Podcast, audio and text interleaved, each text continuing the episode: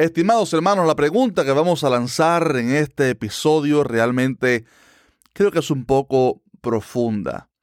¿Qué pasa si alguien es sanado o libertado por Dios, pero regresa al pecado?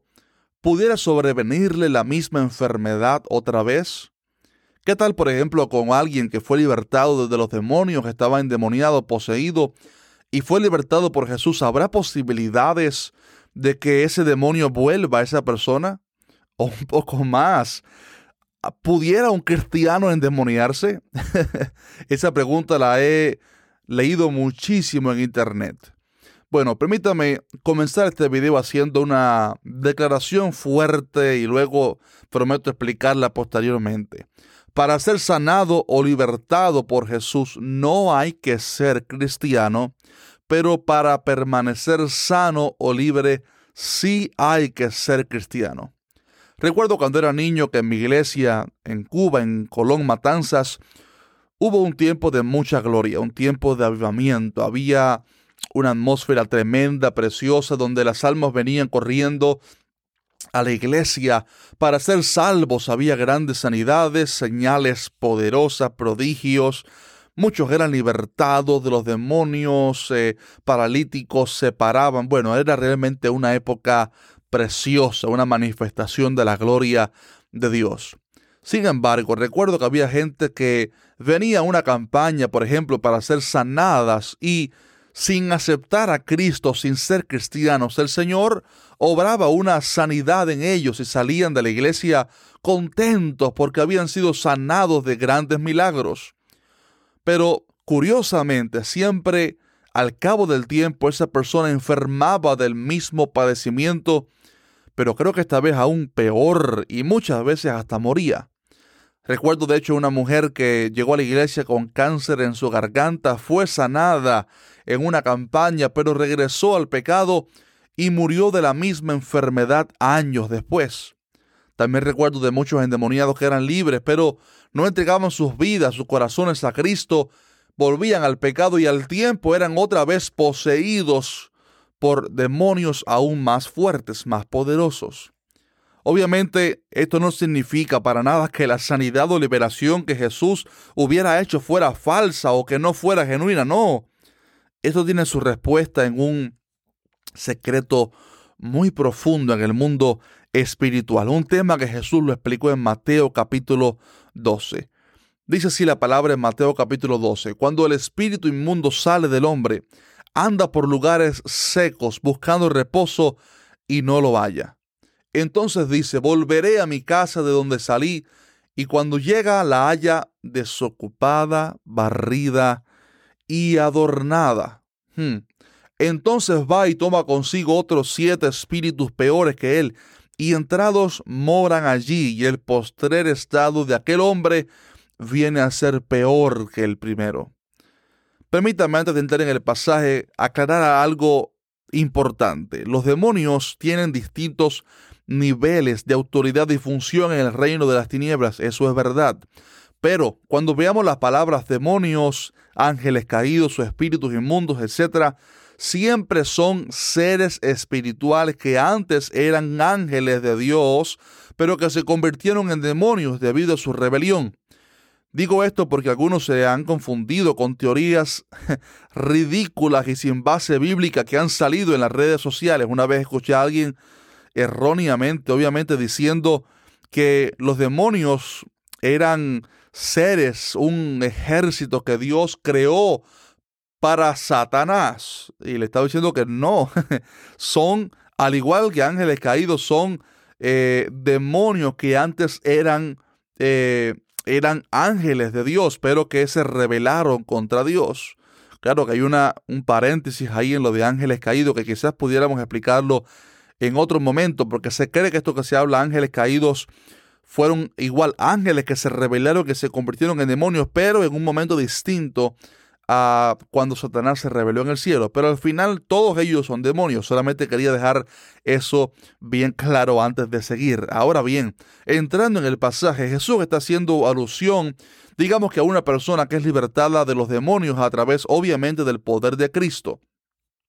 Cuando Jesús liberta a un endemoniado, los espíritus malignos tienen que salir de esa persona debido a la autoridad superior que Cristo posee. recuerdo muchísimo eh, endemoniados siendo libres por el poder de Cristo. Ellos tienen que sujetarse cuando viene alguien ungido y con el nombre de Jesucristo los reprende, los echa fuera. Ellos tienen que sujetarse. He sido testigo de, de liberaciones preciosas y cómo el hombre o la mujer quedan libres totalmente. Ahí tenemos, por ejemplo, en la Biblia el, ejemplo de el endemoniado Gadareno, el cual estaba poseído por una legión de demonios. Posiblemente se cree que esto era como seis mil demonios en ese hombre. Tremendo, ¿verdad? Pero cuando los demonios vieron a Jesús llegar a la orilla en aquella barca, rápidamente trajeron a este hombre, los demonios, y se postraron ante Jesús. Y cuando Jesús dio una palabra, este hombre fue totalmente libre. Ahora cuando vemos la historia, vemos a un hombre totalmente libre en su juicio cabal y este hombre se convierte en un evangelista tremendo y va y predica el evangelio en toda Decápolis. Es una historia realmente maravillosa que usted después puede leerla en su hogar. Entre líneas podemos entender que obviamente cuando alguien es libertado por Cristo, y se convierte de corazón, nace de, de nuevo, la persona es cristiana, es imposible que sea poseído nuevamente por un demonio, porque Cristo está viviendo en ese corazón y cuando Cristo vive en una vida, ahí no hay demonio que entre. Esto responde a la pregunta que muchos hacen. ¿Puede un cristiano endemoniarse? La respuesta es no.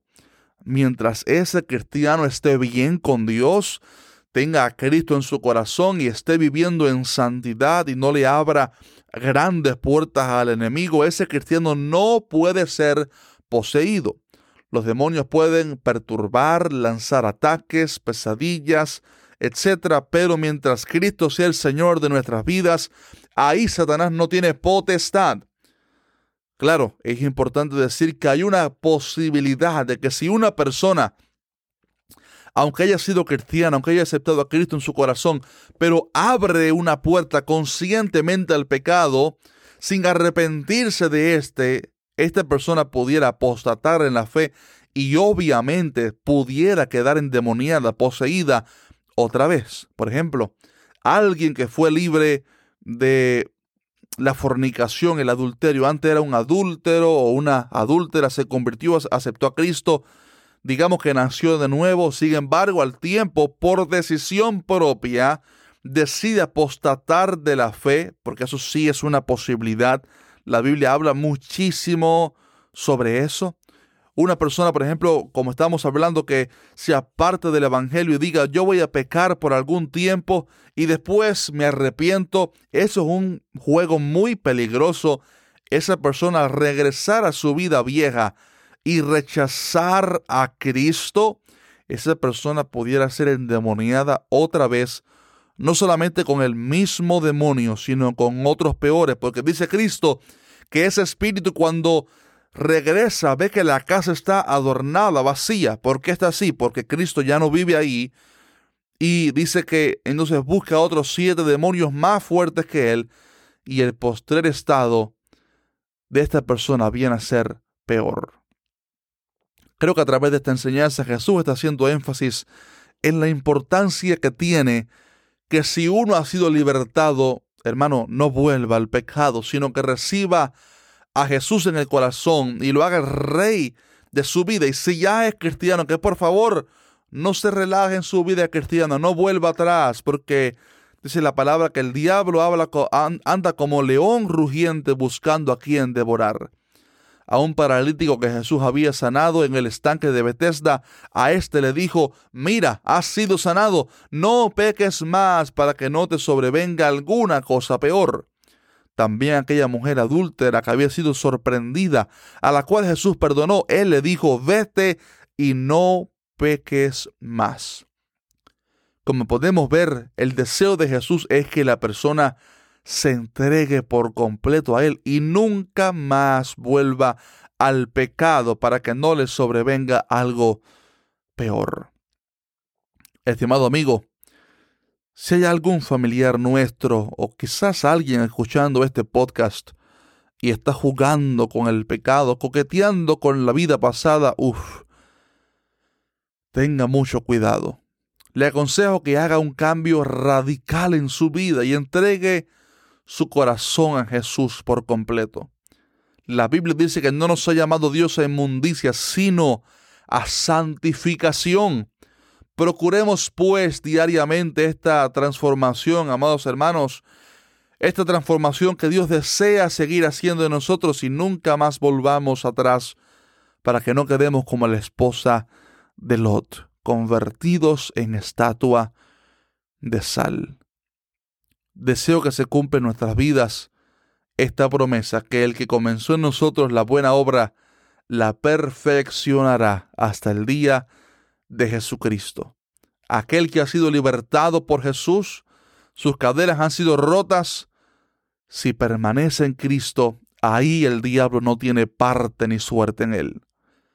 Pero aquel que voluntariamente decide alejarse del Señor y jugar con el pecado otra vez, cuidado, le está abriendo una puerta grande al enemigo.